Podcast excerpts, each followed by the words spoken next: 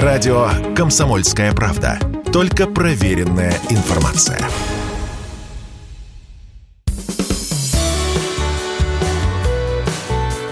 Строить и жить. Друзья, радио «Комсомольская правда», программа «Строить и жить». Мы, да, мы будем говорить и про жизнь, и про строительство с членом Комитета Госдумы по строительству и ЖКХ Сергей Колунов у нас в эфире. Сергей Владимирович, здравствуйте. Добрый день. А, ну, давайте, давайте с общих вопросов. А как вообще себя рынок строительный чувствует в России? Ну, скажем так, для строительного рынка простых ситуаций вообще особо не было, да, так уже если посмотреть, лет 15. Отвечая одним словом, сложно, очень сложно отрасли на сегодняшний день. Обывательская точка зрения сейчас прозвучит от меня. Вам угу. не кажется, что строительство вообще э, сильно завышено в цене? Что как-то можно сделать проще и дешевле – Хотя мы понимаем, что проще и дешевле не, не всегда это совпадает Давай, со словом качество. Да, давайте так, что все-таки строительство мы называем все-таки конечным продуктом, да, потому что то, что мы получаем. А до строительства это все-таки производство стройматериалов раз, логистика два, а, все, что связано, допустим, с электричеством, с ну, все, что связано с инженерными коммуникациями, да, это тоже все равно важно. А, я могу сказать, подключение к инженерным коммуникациям где-то в себестоимости 3-4% занимает. Это уже все равно достаточно большая.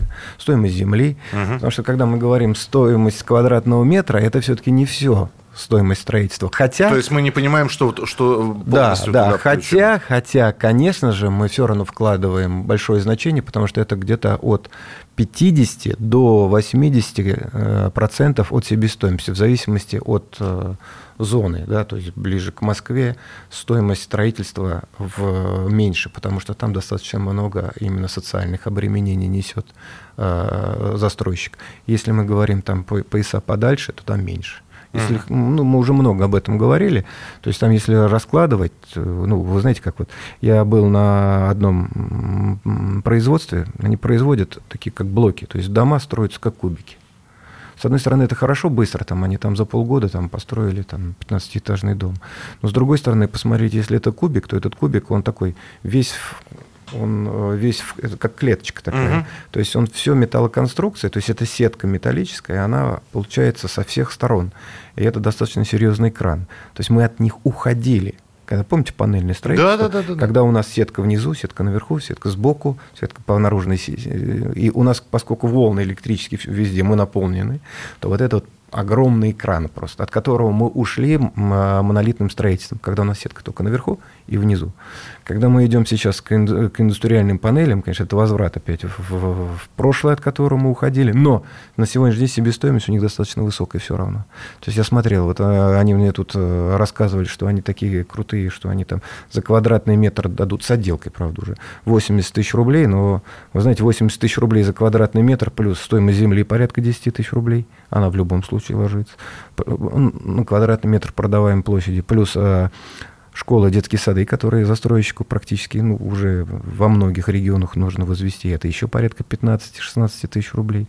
Плюс возьмем мы рекламу, возьмем технического заказчика, генподрядчика, это еще порядка там 7-8 тысяч рублей. Плюс возьмем из счета, который грузит порядка 8 тысяч рублей. Возьмем налог, да, который тоже нужно ну, заплатить да. налог на прибыли, если застройщик что-то заработает. А он однозначно должен заработать, потому что иначе он не получит проектное финансирование, потому что банк через рисковиков своих обязательно смотрит именно уровень рентабельности проекта, и он должен соответствовать достаточно высоким параметрам. Если все это дело посчитать, то у нас получается где-то минимальная стоимость, себестоимость квадратного метра где-то 120-130 тысяч рублей. Экономия за счет Экономия нас, за... нас же, да. Конечно, конечно. То есть или это э, субсидирует, допустим, субъект, да, школы, детские сады.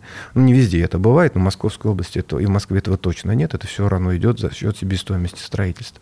Хотя мы можем тоже об этом говорить, потому что это, это противоречит где-то именно закону 214, поскольку деньги застройщик может потратить только на строительство самого жилья. А после этого, когда он уже ведет в эксплуатацию, заплатит налог на прибыль, вот тогда он может уже финансировать и школы, и детские сады, и ФОКи, и все, что еще ему захочется, или то, что его обременит субъект. Вы знаете, знаете, я думал, что в феврале, когда началась спецоперация, а я внимательно изучил, вот начиная там с начала года, в том числе и э, законопроекты, которые принимал Комитет Госдумы по строительству и ЖКХ, да, и вашу работу, вот э, закончила же весенняя сессия, и я думал, что вы возьмете паузу. И, и это было бы объяснимо. Ребята, непонятно, что с рынком творится. Посмотрите, какие, какие, в как, э, какие американские горки. А, это у, у нас американские, у них они русские горки устроила валюта. Да. И, э, и рубль в том числе. Давайте подождем, присмотримся. Да ничего подобного. Вы не останавливаться не собирались. И э, здесь возникает вопрос. Вы, э, то есть то, что наметили, все будет реализовано? Надеюсь, да. Надеюсь, да. Надеюсь, да лучше говорить о деталях, потому что вот когда говорим, давайте все сделаем, что запланировали, всегда людям интересно конкретно что. Ну, давайте хра... вот конкретно. Ну, хорошо, давайте, давайте конкретно. Потому что проще сказать, да, все, что запланировано, все будет реализовано. И, может быть, там 50% людей это дело и воспримет. Но ну, большинство да. интересует конкретно. А что вы будете делать? Давайте поговорим. Хорошо, давайте конкретно, пожалуйста. Мы здесь э, с долгостроем э, в последнее время разбирались. Более того, появится база долгостроя, как нам сказали сказали, что туда будут вот как раз вносить то ли, то ли нерадивых застройщиков, ну, в общем, как-то с этим будут бороться. Давайте так а разберемся. Помните, когда еще в 2019 году появились, да, скроу-счета? Угу. То есть были все заявления о том, что все, у нас а, в нашей стране больше понятия а, обманутый дольщик не появится. Потому что наличие скроу-счетов, оно, в принципе, защищает любого дольщика от э, потери денег, потому что он все-таки не отдает напрямую застройщику, эти деньги кладутся на эскроу счета. Соответственно, здесь два варианта. Или он, вернее, получит эти деньги, или его, или даже ну, при условии вот, э, отрицательного, да, негативного случая, да, когда там объект останавливается в стройке, или он получит свое жилье, но, допустим, позже, потому что в любом случае, то есть будет э, нерадивый застройщик будет заменен, да, на, на более профессионального, и объект будет достроен. То есть для этого есть, соответственно, фонд развития территории, который сейчас этим занимается. И ну, непосредственно еще фонд по обманутым дольщикам, да, в который в каждом субъекте есть свой, который берет проблемные объекты и достраивает. Но почему-то все взяли синоним еще обманутые дольщики и долгострой. Вот это разные абсолютно вещи. Ну, потому что долгострой бывает по разным причинам. Согласен. Но это в любом случае ты не получаешь ожидаемое в тот срок, о котором договорился. И на сегодняшний день такая проблема есть, потому что если мы реш... Э, приняли э, законом о 214 в котором есть скроу-счета, обязательное использование скроу-счетов при использовании денег дольщиков, это не излечило всех застройщиков строить вовремя. Ну, у нас их огромное количество, да, то есть это понятно, что деньги не будут потеряны. Но застройщики вдруг в раз, не смог, не, которые, допустим, строили не, не, не, не вовремя, или те, которые ну, все равно на рынке достаточно, достаточное количество было непрофессиональных игроков, они тоже же в один день не излечились. Они все равно строят где-то плохо, где-то не успевает, а плюс еще мы с вами говорили два пандемийных года и год специальной военной операции, которая действительно очень серьезно э, испытание, э, очень большим испытанием для строительной отрасли. Поэтому это на сегодняшний день есть. А мораторий, который весной был введен, да, на... То мораторий, он был двухсторонний, он был относительно дольщиков и относительно э, застройщиков. То есть мораторий на банкротство, мораторий на выплату отчислений за несвоевременную сдачу дома на целый год. Соответственно, и для дольщиков, если они вовремя не платят, соответственно, они тоже не попадали под э, те же штрафы, штрафные да, санкции. Но есть еще но... застройщики банкроты ведь еще есть. Да, на вот... сегодняшний день. Вот как? А как его банкрот на сегодняшний день, как его сделать? Чтобы появился банкрот, значит, нужно его подвести к этому банкротству. А мораторий есть, и он признан. На сегодняшний день, да. То есть у банка сейчас как? У банков есть четкая позиция. А, рентабельность проекта. Мы а, весной получили рост себестоимости. У банка, когда он вам согласовывает через кредитный совет проектное финансирование, у него есть ковенанты. Ковенанты себестоимости, ковенанты выручки. Мы прекрасно понимаем, что себестоимость мгновенно вырастает, а вот выручка, она растет очень медленно. Соответственно, когда происходит мгновенный рост, себестоимость банк сразу же останавливает финансирование объекта, потому что у него происходит Э, ну, кри, ну, как критическое. Ну да, то есть ну, как, они вот как раз эту паузу выжидательную берут. Соответственно, когда они тормозят, застройщик не может строить дальше. Он, конечно же, кричит, слушайте, ну дайте мне, вы же видите, что все поднялось в цене, и, соответственно, цена на реализацию тоже будет расти, но она будет расти позже, а у банка есть четко прописанный, ты должен в месяц продавать столько-то по такой цене, и вот здесь вот возникает, и рентабельность у тебя там должна, ну там LCR у них, там должна быть там 20-21%. Вот если не соответствуешь, стоять, ты не можешь строить. И все, а месяц, два, три, четыре издержки идут, время идет, и мы подходим сейчас к концу года к тому, что у нас появляются застройщики-банкроты, с которыми на сегодняшний день банки начали носиться и говорить, слушайте, а у меня же издержки большие. То есть банк-то должен достроить за свои деньги. Да. А если э, банкротом нельзя будет назвать застройщика, значит, банк будет сам финансировать эту стройку. Значит, у него все рейтинги полетят. Соответственно, чем банку удобнее? Банку удобнее пролоббировать, чтобы появились э, застройщики-банкроты, тогда он себя снимает все все абсолютные риски, а, потому что в любом случае еще, когда застройщик идет на проектное финансирование, у него в залог забирается площадка, там еще что-то, ну, чтобы ответить, ну, опять же, отвечать ковенантам. Соответственно, все, что взято в залог, отправляется в конкурсную массу, продавать, заходит другой по конкурсу застройщик и начинает достраивать. И я боюсь, что сейчас начнется опять какой-то определенный, наверное, не совсем э, справедливый рынок вот этих вот банкротных вещей. Но жизнь покажет, у нас есть для этого достаточно серьезные проверяющие структуры, это их дело, а мое дело только смотреть за этим и сообщать, что происходит, и вовремя контролируя, подавать сигналы. А, друзья, Сергей Колунов, член Комитета Госдумы по строительству и ЖКХ у нас в эфире. Радио «Комсомольская правда». Никаких фейков, только правда.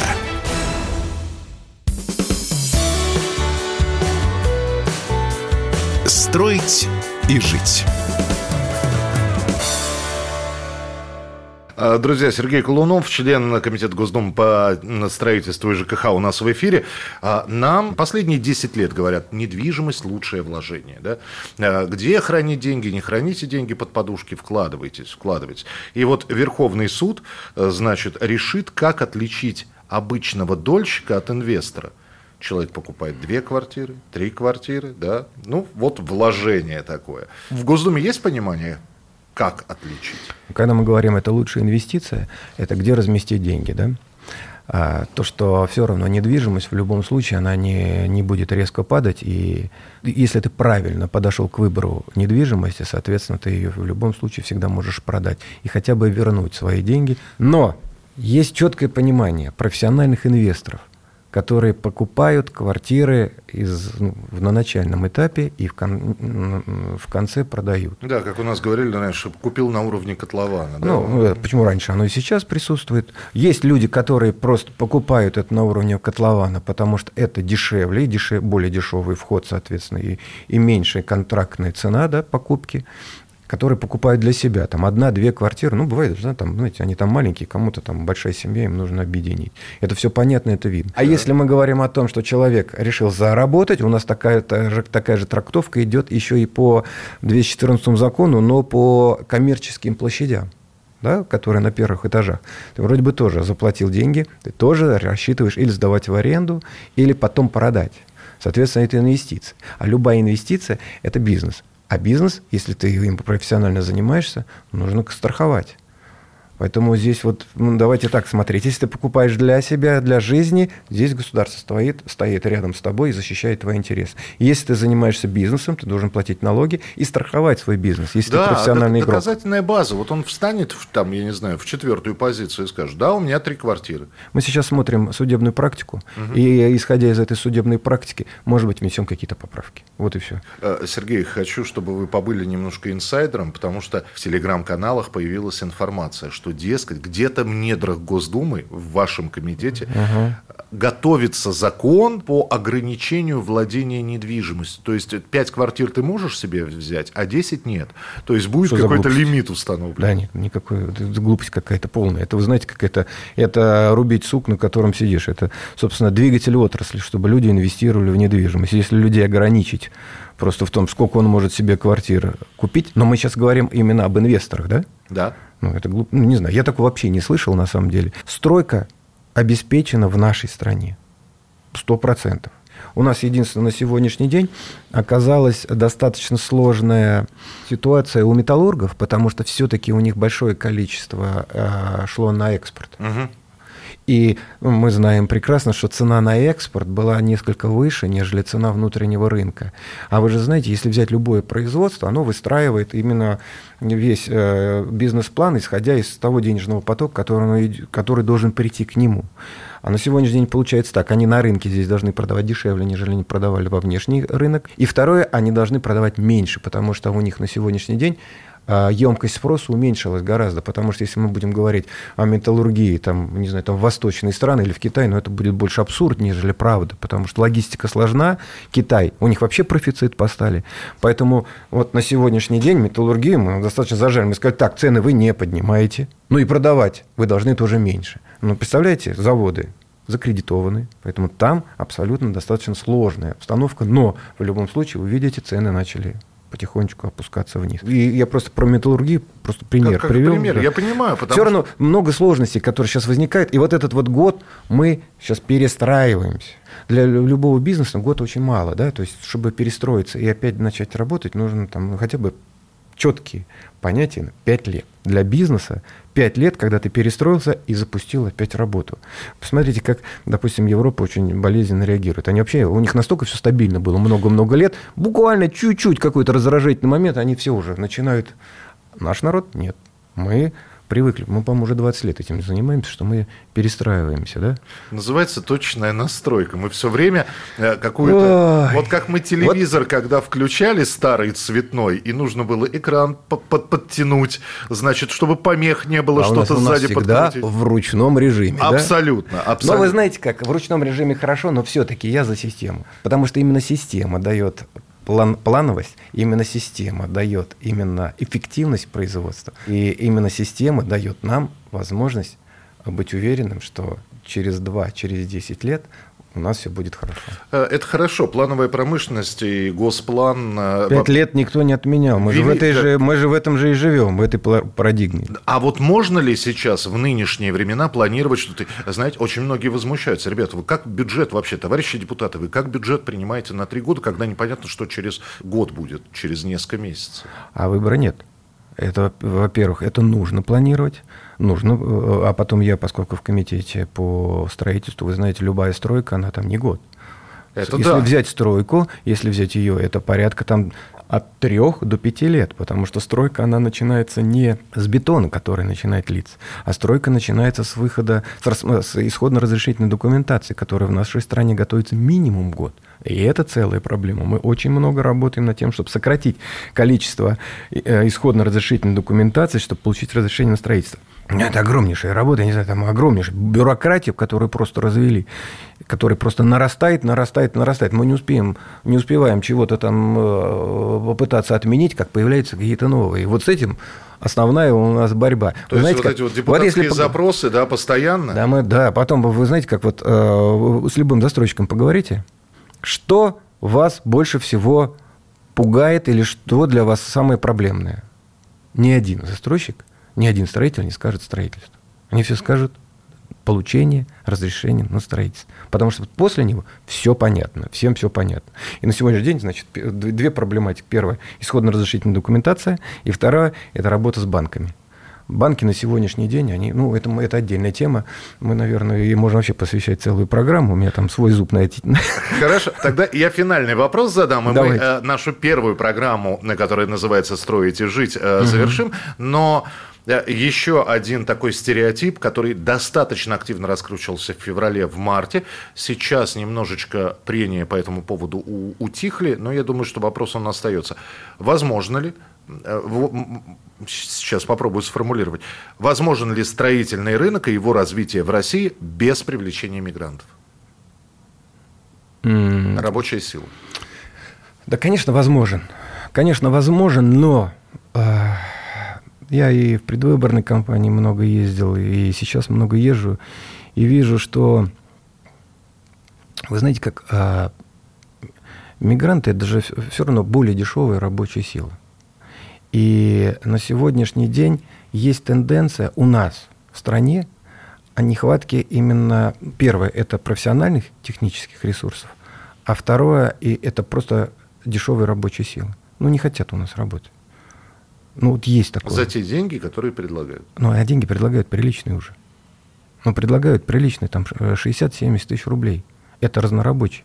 И у нас все равно не идут люди. У нас люди, многие предпочитают пойти э, охранникам поработать там за 20 тысяч рублей, там, ну, на две недели. Сутки через двое. Ну, нет, они там приезжают вахтовым а, методом. ну, вахтовый да. метод, да. Они приезжают там на две недели поработали, домой вернулись там, заработали там на, на что-то там и... Нет, я много... Вот, вот посмотрите, в любой промышленности, в любой строительной отрасли 20-30% вакансий.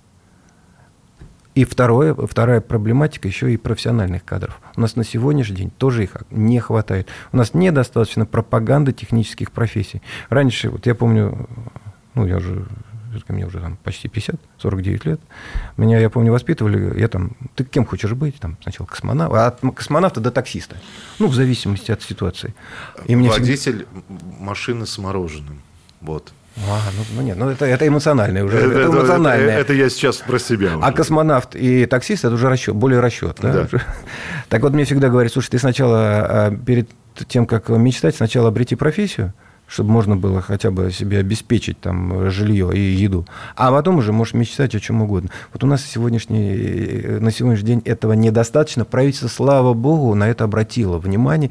И на следующий день уже готовится огромный, там более 45 тысяч э, мест бесплатных в технических вузах. Потому что у нас в основном, ну, если говорить об этом, очень, в основном все платное. И сама отрасль, она действительно нуждается в, в, в, в инженерах. И вот сейчас пропаганда э, популяризации инженерных профессий, технических профессий, она должна быть. И я думаю, что вот года 3-4, ну, 5, и у нас в стране это все нормализуется. Только чтобы не поменялся опять вектор. У нас сейчас появилась необходимость в кадрах, потому что мы видим, что мы должны производить все внутри. Если он опять поменяется, если мы начнем регулировать опять э, цены государственным вмешательством. Соответственно, мы задерем там акцизами, там, э, какими-то входными пошлинами. Мы встанем неконкурентной с внешней средой. И какой-то пройдет момент, когда, а он все равно придет, когда мы откроемся, и мы окажется то, что, опять же, хлынет импортные материалы, мы импортные товары, которые именно во внешнем мире, они действительно в рынке. Потому что конкуренция – это первый двигатель, как и э, прогресса, так и, собственно, эффективности работы, то мы получим э, опять возврат к тому, что у нас было раньше. Мы ничего опять не будем производить, мы будем все закупать. Потому что любое производство, оно в любом случае работает на эффективность. Зачем мне что-то производить, когда я могу где-то купить дешевле? Друзья, у нас еще будет обязательно встреча с Сергеем Колуновым. Э, Сергей Владимирович, член Комитета Госдумы по строительству и ЖКХ. Это программа «Строить и жить». Спасибо большое, что были сегодня с нами. Встретимся еще обязательно в эфире. Спасибо. Строить и жить. Инсайдерская информация о рынке недвижимости от депутата Сергея Колунова.